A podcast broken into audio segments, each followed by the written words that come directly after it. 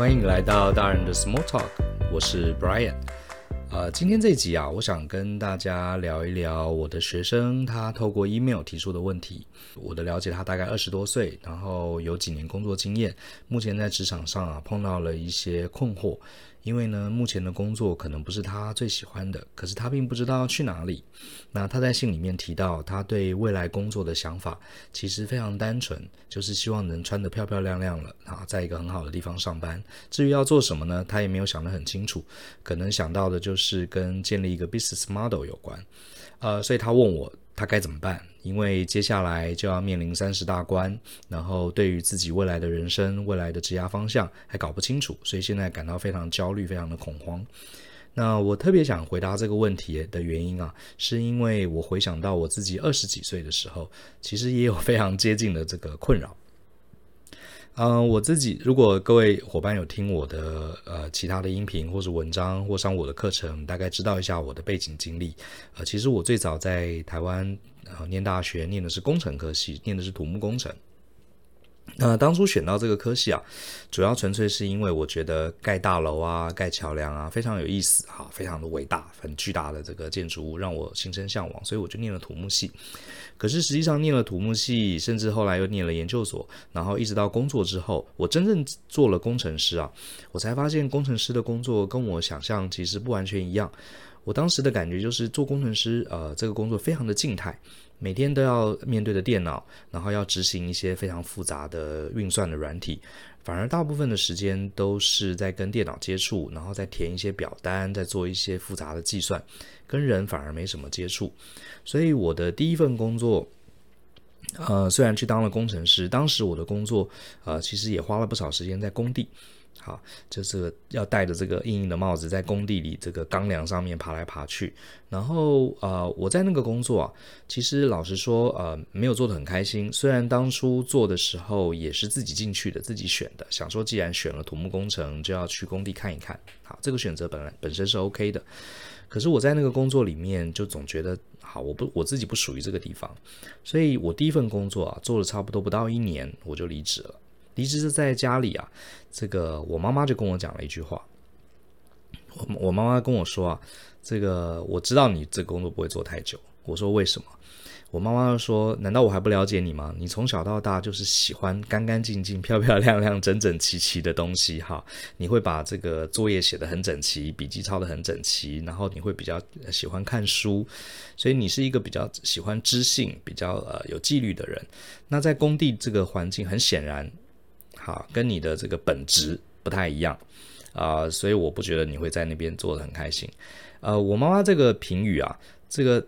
那我就问她说，那既然你知道，你为什么不早点告诉我？我妈妈说，呃，年轻人就是要多方尝试啊。如果我当时跟你讲这些话，你可能也听不进去。你现在自己有体悟了，你比较会了解自己。好，我听完这个，当时觉得很有意思。我在想，原来其实我们每个人啊，都是有一些特殊的特质的。好，这个特质也许我们自己呃没有看得很清楚，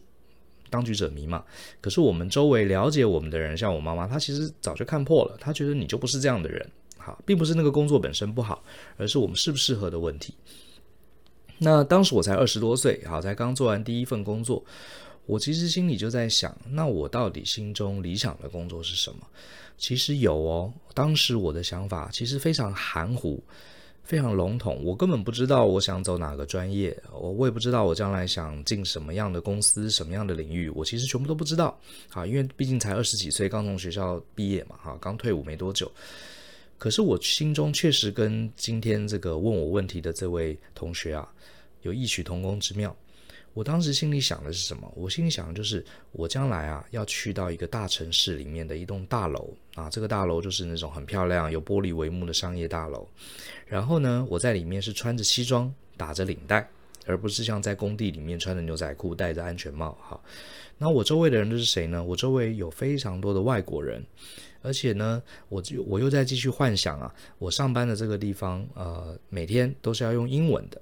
好，然后。上什么班，实际上做什么我不晓得。可是我在脑海中的这个幻想里面，大家穿着西装，打着领带，常常要做简报，也就是说，常常要用英文跟很多很专业的精英透过英文啊，在工作上做很多很多的交流。好，而且是在大都市里面一个很漂亮办公室里面。呃，这个想法乍听之下就是好像年轻人很肤浅的一个幻想嘛，对不对？其实跟今天这位呃同学提的问题说他不知道要做什么，他只想穿得漂漂亮亮上班，好像很像。可是啊，我有不一样的看法。我认为这个想法一点都不肤浅。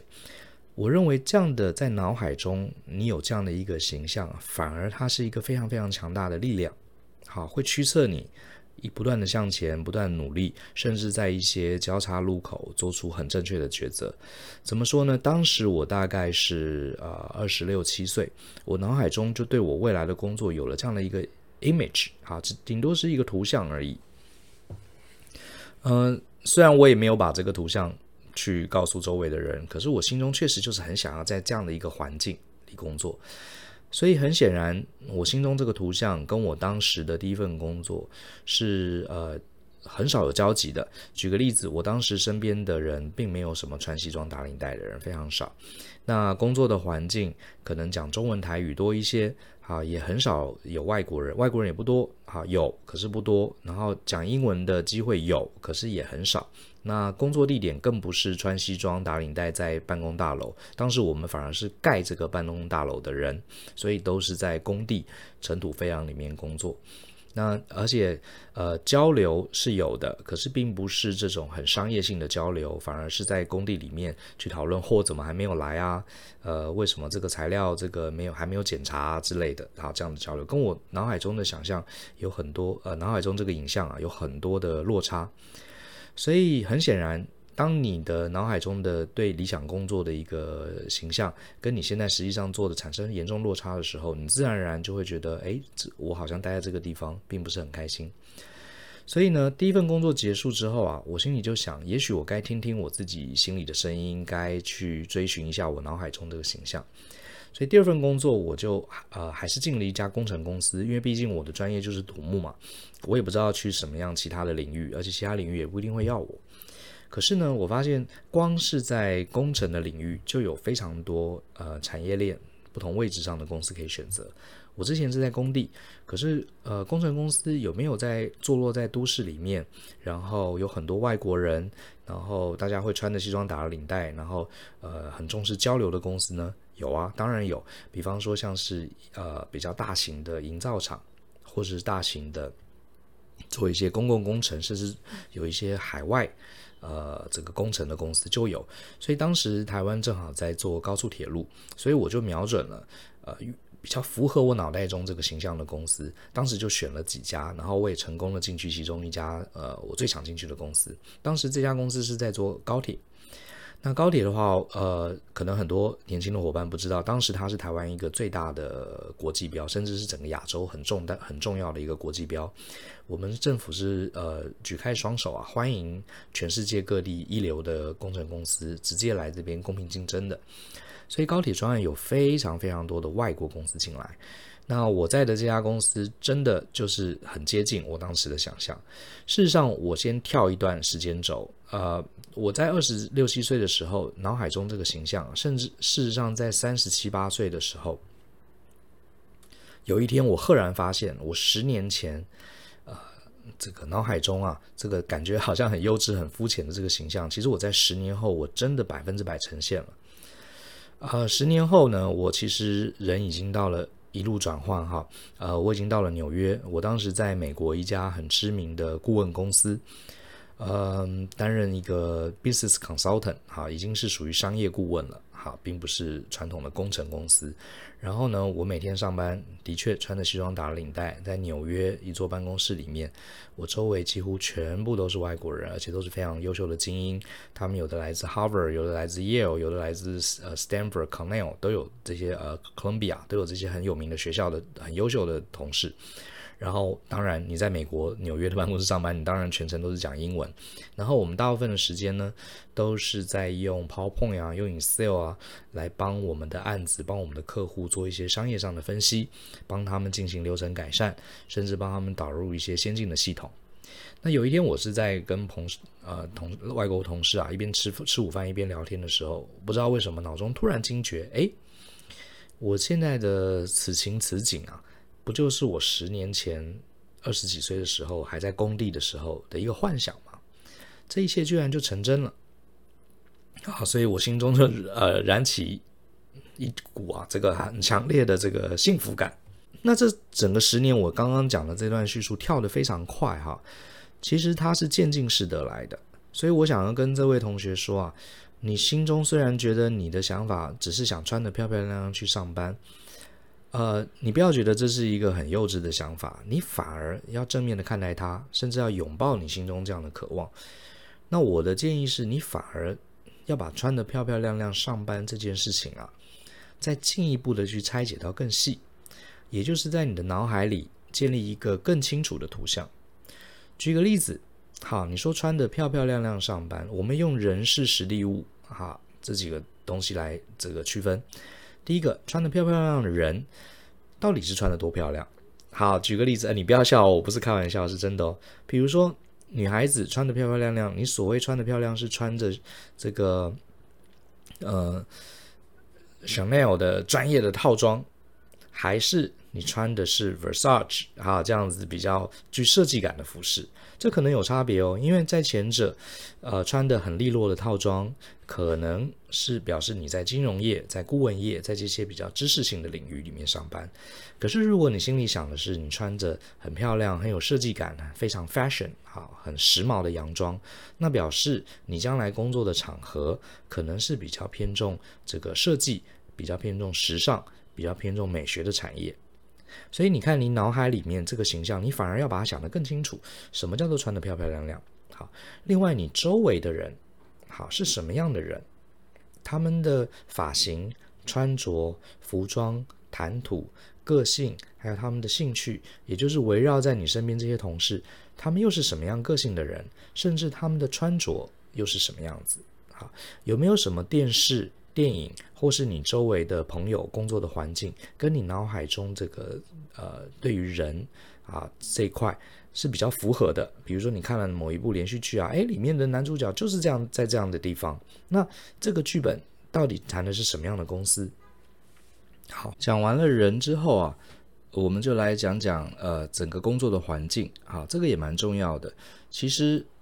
不同的产业。他在办公室的设置，不管是位置啊，他办公室的环境空间，或是他办公室内部的装潢，其实都会有不同的 style。啊，像是呃晶圆产业啦、科技产业啦、传统的制造业啦、时尚的产业、做建筑的公司、做软体的公司，因为我们啊、是顾问讲师，常常在这些公司里面啊，呃拜访、游走、上课，所以其实都有他的 style 在。好，所以你自己也要想想，除了人之外，你想要跟什么样的人共事？你想要在什么地方上班？其实它可能也某种程度也反映出你自己呃内心的一些偏好。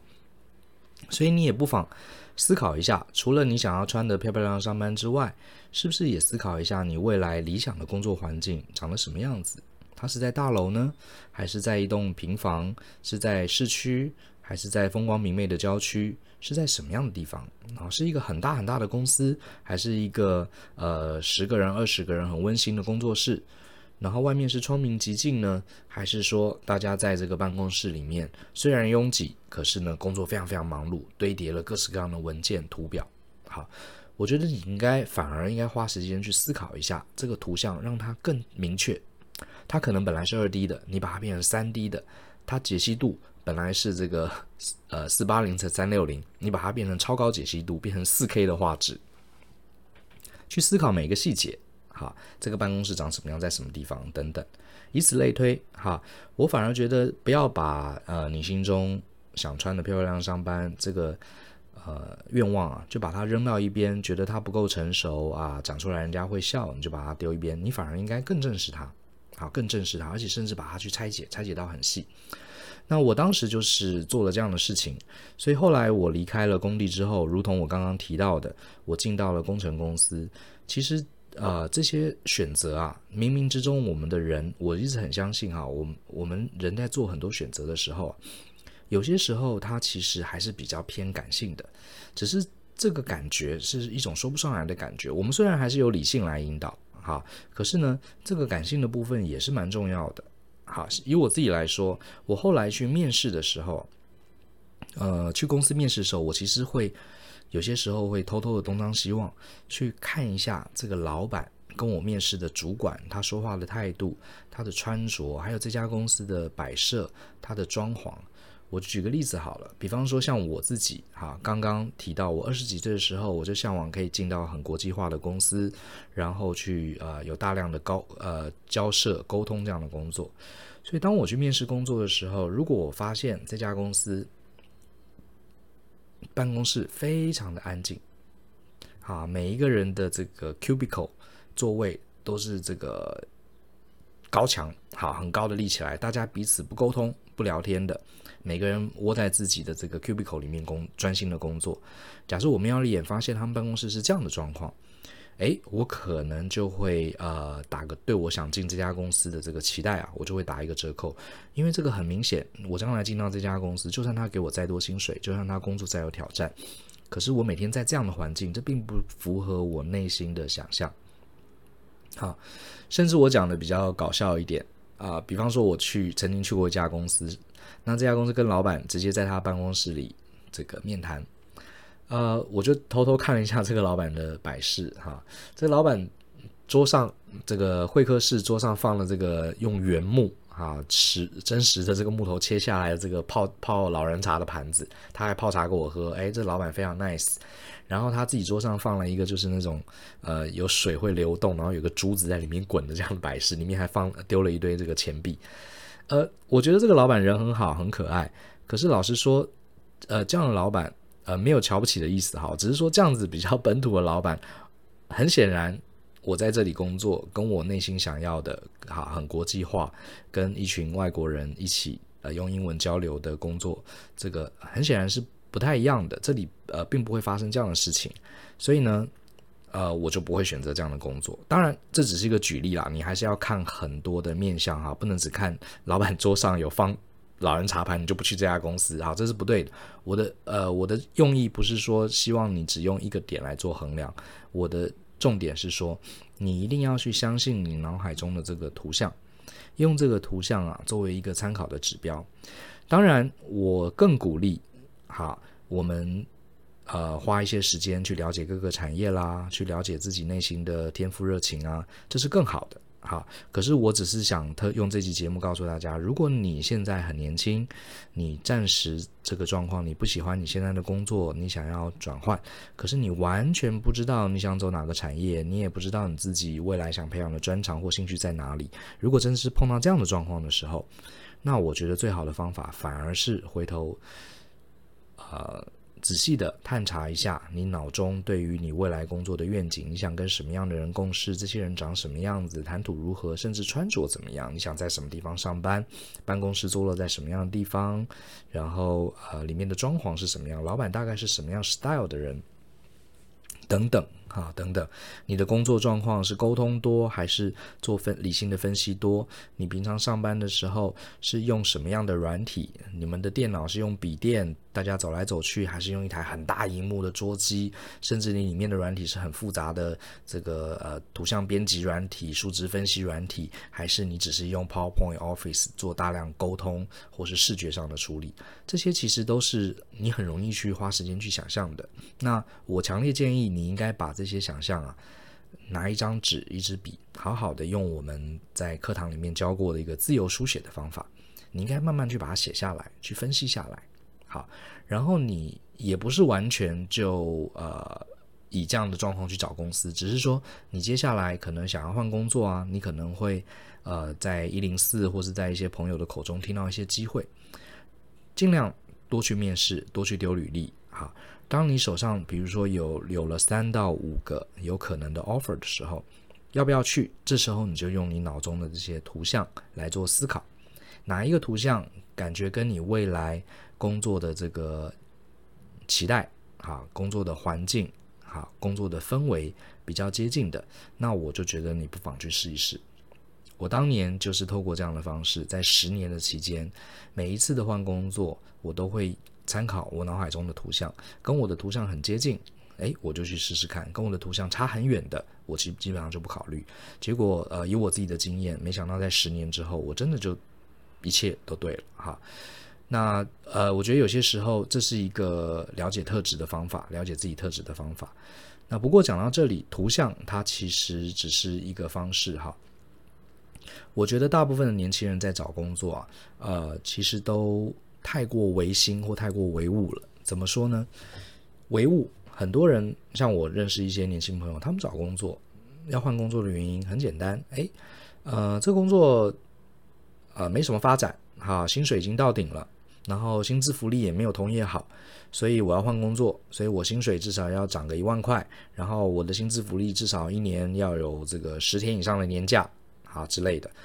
完全是以数值，是以服务呃福利啊薪资福利这些冷冰冰的数字作为导向来换工作，或者是说我想要进一间更大的公司，我这间公司就二十个人，我就要进到两千人的公司，好，这些都是以数值来衡量。我觉得这个其实是过头了，为什么呢？因为你我们都知道哈，你完全以这些数值、以这些薪资福利啊作为唯一的考量，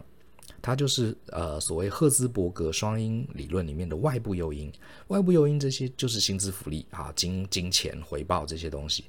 外部诱因啊啊、我们从赫兹伯格的双因双因理论，我们得知所谓的外部诱因它不是不好，是就算这些诱因你全部都满足了。你其实也不会热爱个这个工作，你只是变成从可能从原来不喜欢的工作变成可接受。好，你并不会真的爱上这个工作。你不爱上这个工作，你没有热情，你就不可能在里面做到顶尖。好，满足了这些薪资福利的外部诱因，它顶多让你觉得哦，这个工作 OK，我可接受。好，可是我觉得人生。呃，很短，尤其职场，其实也呃也有四十年的时间。如果这四十年的时间，我们只做一个可接受的工作，每天就是急着要下班，急着要回家，然后急着要等到礼拜六、礼拜天的到来，我觉得这是可惜的。这等于你把你的人生的精力跟才华做了一个浪费。那这个我是认为，以这纯粹数值、冷冰冰的数字啊来评估工作，就是太过呃重视外部诱因。那另外有一些朋友呢，他又反过来。他太重视感觉，好，他去找工作的时候，可能就谁跟他说这个工作很好啊，这个工作很不错啊，呃，最近这家公司股票涨得很凶，发很多钱啊，这个呃，这家公司这个现在报章杂志都在报道，很棒啊，诶，有一个 offer，你要不要去？被朋友这样子一讲，情绪一激动，一兴奋，好，他马上就去投了，就以这个公司为目标，他完全没有去思考这家公司是不是自己想做的。啊，是不是符合自己的热情，符合自己的专长？连这家公司内部到底要做什么，它的管理风格、文化是什么，通通没考虑，纯粹就是以这个周围的人提供的资讯造成的一些心理的悸动就跳过去。这个跟刚刚的呃所谓的这个靠薪资福利来做决定相比啊，又太过唯心了，又太过凭感觉了。那我自己认为，好，比较持平的做法。还是回到我们常常跟大家谈的，你要透过一些对自我的了解，慢慢的去做自己的分析。其中像今天讲的，把心中的图像，想在什么样地方的工地方工作，想跟什么样人的共事，这些人是什么样子的，这个工作地点是什么样子的，把它做一个具象化的描述啊，我觉得会是一个。比较平衡，然后也比较容易满足你各方面期待的一个看法。也唯有这样子，你比较容易把外部诱因逐渐的这个强化成所谓的内部诱因。你会从工作中得到一些成就感，得到专业的肯定，好，等得到这个同才的认同，好，你可能会成为某个领域的专业人士，啊，受到呃真正能解决问题，帮助到很多人。我觉得这个才是工作能带给我们人生最大的价值。好。那我希望呃，这位朋友有听到这这集的广播，那我也希望这集啊，呃，能帮助到所有年轻朋友。当你在做职场抉择的时候，作为一个呃小小的参考，好不好？那这边我也顺便提一下，我觉得这些年还是一样哈，呃，从我自己二十几岁的时候就发现，大家从二十跳到三十的时候，都是一个很大的这个焦虑感，呃，我还是会鼓励大家。面对这个焦虑，你要用比较科学、有系统的方法，好好的正视哈自己心里的期待。好，